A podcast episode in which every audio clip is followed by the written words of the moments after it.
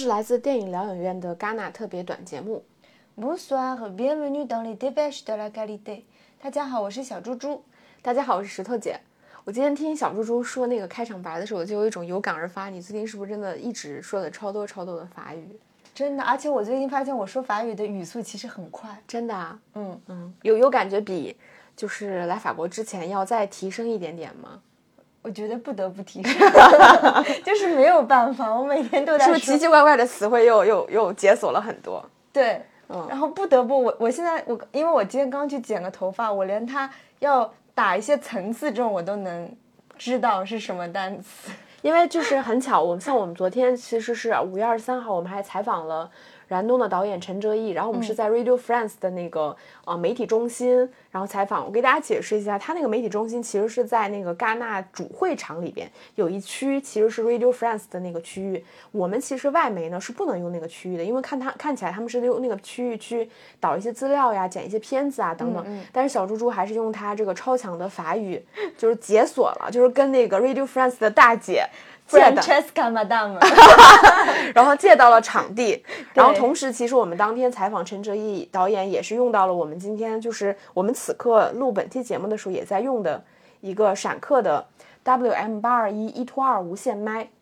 其实这个设备我们真的是从上海带到了戛纳，因为当时就特别，因为我们其实家里面是有闪客的另外一台比较大的一个是调音台嘛，嗯。但是我就觉得我们既然来出差，能不能带一个比较小的？方便携带的设备，然后就是品牌就给我品牌爸爸就给我们赞助了一台，就是刚刚石头姐说的 WM 八二幺的一个一个设备，它其实是一个无线领夹麦，也就是就是我们其实是可以别在身上的，或者是你可以放在你面前的桌子上就能收声，再加上之前我和石头姐一直是共用一个 话筒，对。对，然后现在正好就是，其实我们是一一个人一个麦，或者是如果我们多人采访的话，其实我们是可以把那个麦一个麦放在这个采访者的桌上，其实周边的声音就相对就是你集中的声音也都能收到，所以还是挺方便的。嗯，包括我们呃十二号那天，我们跟那个陀螺嗯一块儿做直播的时候，其实当天我们也是用的这个麦克风嘛，当时就是陀螺夹了一个，然后我们两个人共用一个，然后那个效果就是好到我们其实，在当天做直播的时候，我们不需要额外再录一条单独的音轨，音轨对对我们只需要通过直播那个收声就已经达到非常好的效果。嗯，其实我最喜欢的是因为它比较轻便，对它差不多只有我的我突突然觉得洋气了起来，就专业了起来。专业，对对对，因为它其实整个设备只有我一只手那么大小，嗯所以真的是很很方便携带吧，就是适用于一些比如像我们一样的播客主啊，或者是一些拍 vlog，因为它其实是可以连相机的，连手机它有很多使用场景嘛，嗯。嗯，还有一个不得不提的优点就是它续航时间真的超级长。它其实像两个麦，还有一个主机，它其实都放在一个那个盒子里面嘛。那个盒子同时也是充电盒，就像那 AirPods 一样嗯所以基本上能撑二十多个小时的续航。所以我我们基本上现在是戛纳期间每天一期短节目，然后有的时候也会录长节目。我基本上只充过两次电。嗯，而且你记得我们那天从巴黎坐那个火车到戛纳的时候，当时我们也是特别着急要做节目。然后我们这个小小的这个麦克风，其实你可以别在身上，你在火车上做录节目也不会觉得很奇怪。如果我们当天是拿一个麦克风，对吧？对那周围的老外肯定觉得，嗯，这俩人真的是就很拼。而且包括就是我们其实也看得看得到，这个设备应该是有很多像这个官媒的采访，他们其实也会用到这个，还是非常便携和好用的。嗯，那聊回我们今天的整个观影经历吧。今天是五月二十四号，嗯，那我自己其实是看了两点五部片，为啥呢？是因为有部片我提前离场了，所以只能算两点五部。是哪一部啊？第一部吧，第一部我呃完整看完的就是考利斯马基的好不好看你就说。枯叶，枯叶，非常好看，嗯，非常好，而且它时长也很短，对，所以就是一不留神就感觉把它这是我看完了。本届主竞赛目前为止最喜欢的一部片子。嗯，的确是非常有那个北欧人的这种怎么说？冷幽默，冷幽默，包括就是男女主角这种，我觉得是一种很很暗流涌动的一种情愫吧。嗯。它不是说热火朝天的那种，对它就是很冷啊，对。就所有人就像是没有情感的那个人一样，就是他只是按部就班的去完成一件事情，然后他描述所有自己的情感状况都是以客观的视角来陈述的，就没有特别多那种情感的 emotional 的东西。对对。嗯然后我第二部看的，我离场的呢，其实也是这这次主竞赛的，是意大利导演马可贝洛基奥的《绑架》。为什么离场呢？并不是说它真的烂还是什么，只是因为它的题材各方面的确是我不那么喜欢的，加上就是特别特别困，然后一直在听意大利。你为什么困？是你的问题还是他的问题？都有他的问题吗？因为这部片子其实大概跟大家说一下，就是。它是发生在意大利，就是一八五八年的时候，就有一个犹太人的家庭，突然有一天就是。一帮这个天主教的人是冲进了一个犹太人的家庭，抓走了一个他们的小儿子，才七岁的小儿子。就是说，曾经在那个小儿子出生的时候呢，他的护士偷偷的给他洗礼了。嗯，所以相当于这个小男孩就被抓到了那个罗马，就是要生活在大主教的旁边，就是强迫他从犹太教改信成天主教这样一个故事。那最后那个犹太人家族当然就不干了，那他们的就是他们的一些，比如说邻居啊、家族啊，包括就是他们犹太。族的一些势力就极力的想要把这个小儿子拿回来，它其实是一个非常宗教和政治的电影。嗯，然后反正今天早晨我看的时候，我就有点看不下去。一方面是觉得很无聊，另一方面我自己个人并不是特别喜欢这种特别。政治宗教的电影，对，然后呃，当然就是不影响大家去观看这部影片，是我个人的问题。嗯，我不知道是今年戛纳的问题还是是什么，就如果知道的朋友可以给我们留言。其实我感觉我今年在戛纳看到了好多，就是关于这种算是欧美的历史题材的故事，就是偏历史的、宗教的、宫廷的，就是其实跟我本质上跟我们拍武侠片是没有区别的。对，我们拍武侠、宫廷什么权谋。我觉得理我理解其实是同样的东西，我不理解为什么感觉大的趋势好像大家都在回溯过去某一个特定的时间段的那种故事，而不是说去拍当下和未来。这个我也不是很确定啊。嗯，然后因为今天是五月二十四号嘛，其实整个戛纳已经进入到后半程了。对。然后我们自己的一个很明确的体感就是，第一个就是我们不用早起起，嗯，早起抢票了，因为我们其实昨昨天是最后一天抢二十七号的票嘛。嗯。然后再有就是明显感觉到到后半程之后呢。每一场的这个排队情况都大大的缓解了，是因为我们刚开始来戛纳的时候，感觉每一场，尤其是在那个德彪西那边，就是偏主会场大厅的那些场次，基本上你可能排队都是要排三十分钟的。现在基本上你提前大概十五二十分钟你去，你其实很快就可以进场，然后整个。呃，明显感觉到人流量其实是变少了的。再有就是，基本上每一天，比如说今天二十四号，你能感受到二十五号，其实就是陆续有一些片子是有人退票的。嗯，所以你基本上还是能够捡漏抢到很多的票。我觉得这个是一个比较明显的感觉。嗯，然后就是也也感觉到说，最近这几天因为是到后半程了嘛，主竞赛的片子越来越多。然后包括其实我们今天也看到了那个韦斯安德森的这个片子《小行星城》。嗯，因为这个片子真的是星光熠熠。我觉得几乎可以算是说，在整个戛纳主竞赛单元里面，我觉得是最受大家瞩目的一部电影。因为就是呃，《小行星城》这部电影其实是由韦韦斯安德森导演，然后加编剧之一的一部作品。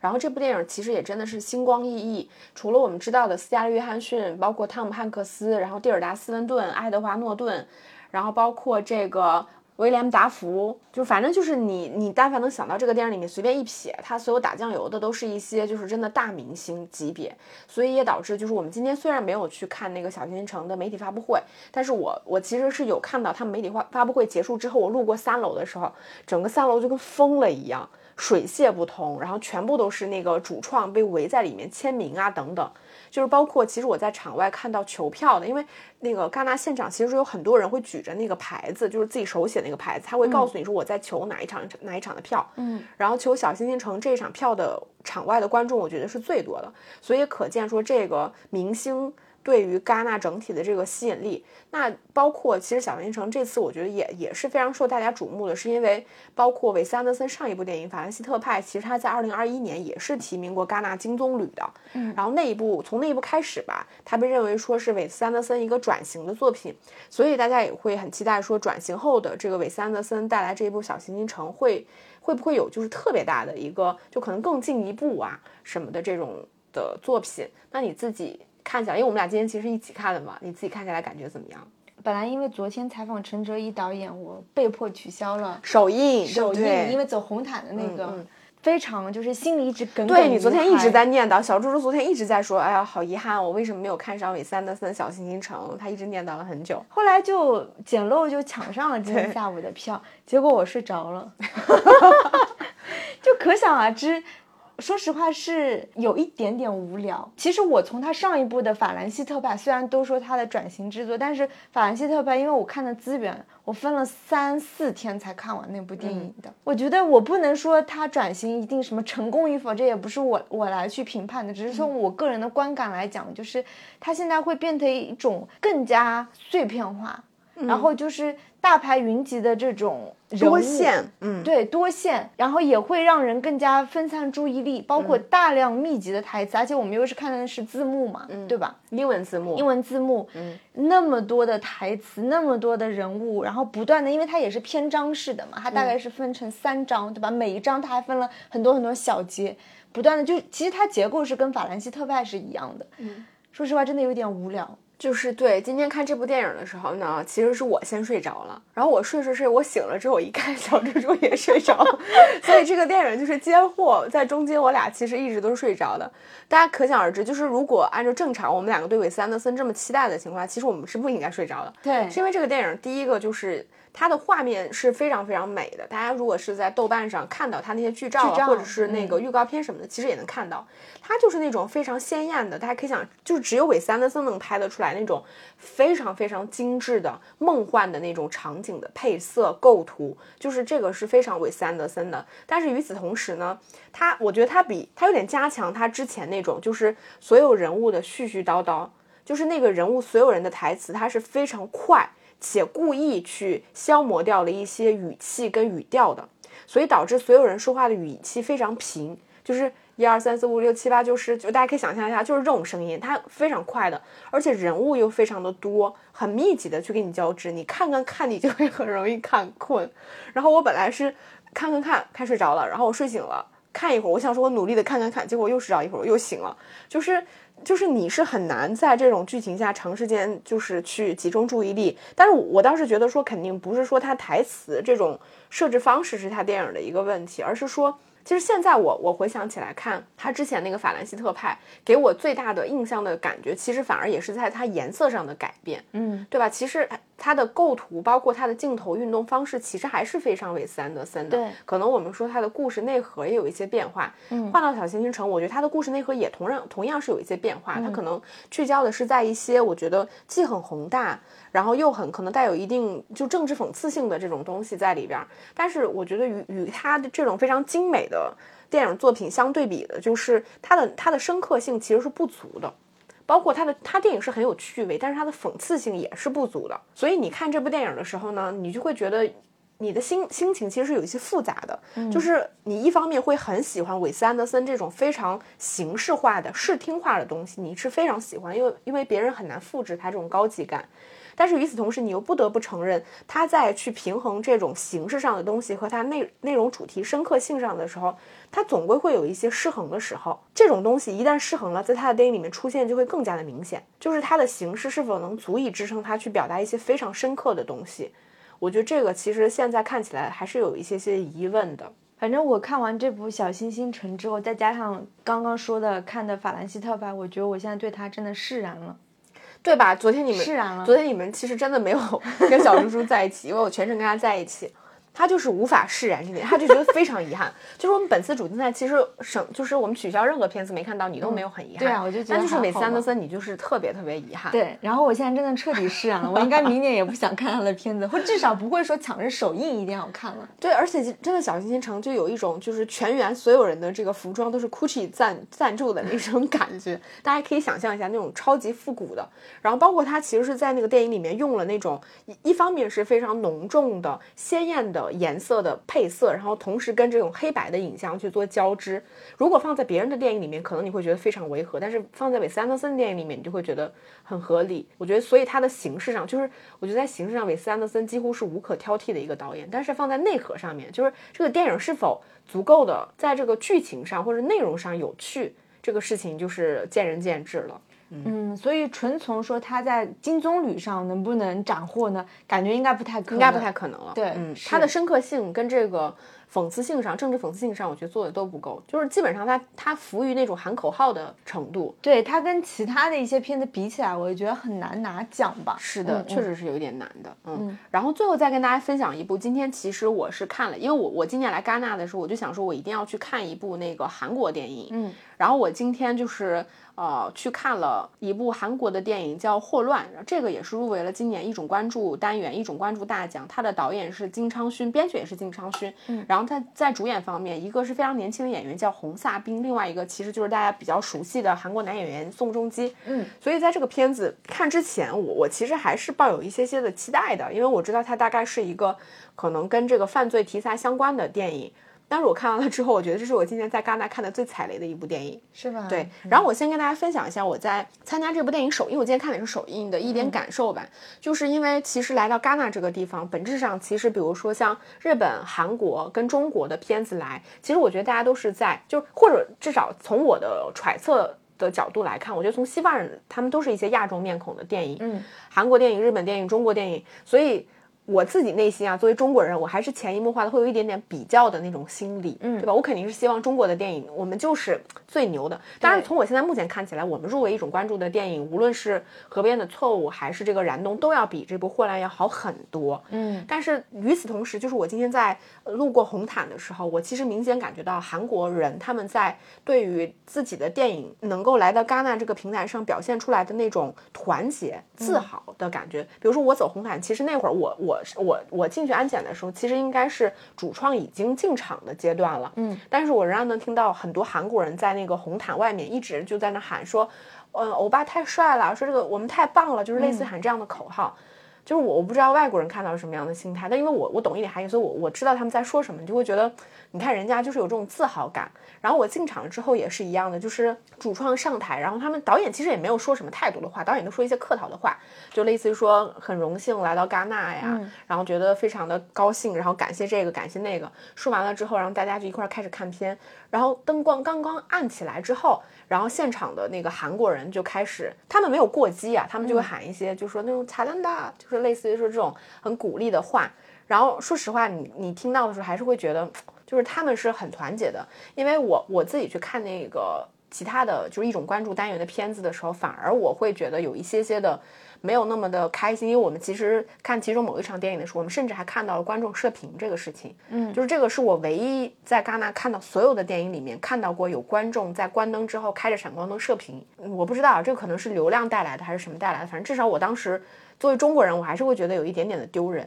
就是这是一个基本的观影礼仪的问题，就是还是在我们自己的中国电影里面犯到了，而这是一个其他国家的人他们都能感受到，其实不是那么有素质的一件事情。是但是你你在现场去鼓励你自己国家的电影的时候，我觉我倒是反而觉得没有什么问题，这是我自己一个观影的体感上的吧。然后我再回到这个片子，我可以简单跟大家聊一下，如果大家将来有机会看到这部电影的资源的话，也别看了。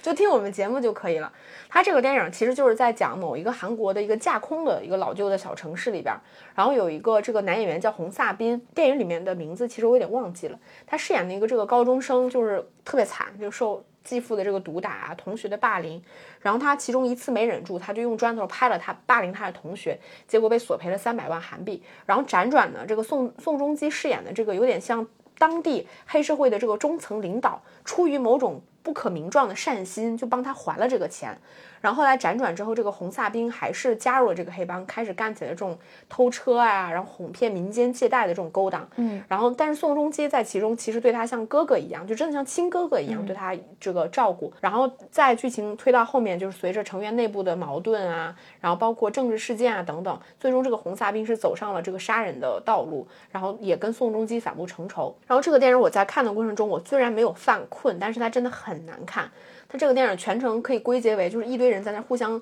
拔指甲，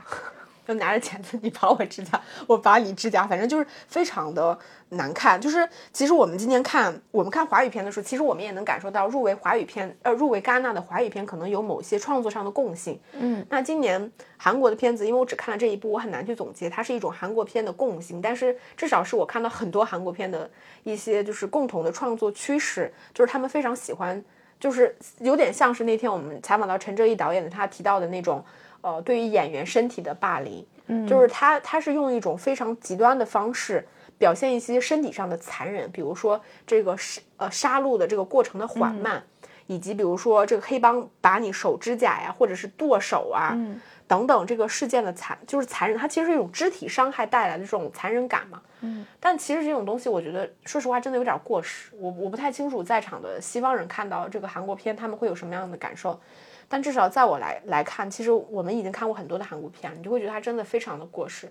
所以，我我不知道，可能这部片子也有某些点是契合到戛纳，他们认为可以被选到这个一种关注单元。但总体来看的话，这个片子真的非常不值得看，很浪费时间。就是，就是我，这是我今年在戛纳我唯一一部觉得可以称之为踩雷的片子，所以也真的不推荐大家看了。就这个霍乱 （Hopeless） 这部片子。嗯，那我们今天短节目就差不多到这里对，那我们今天节目差不多就这样了。好，拜拜，拜拜。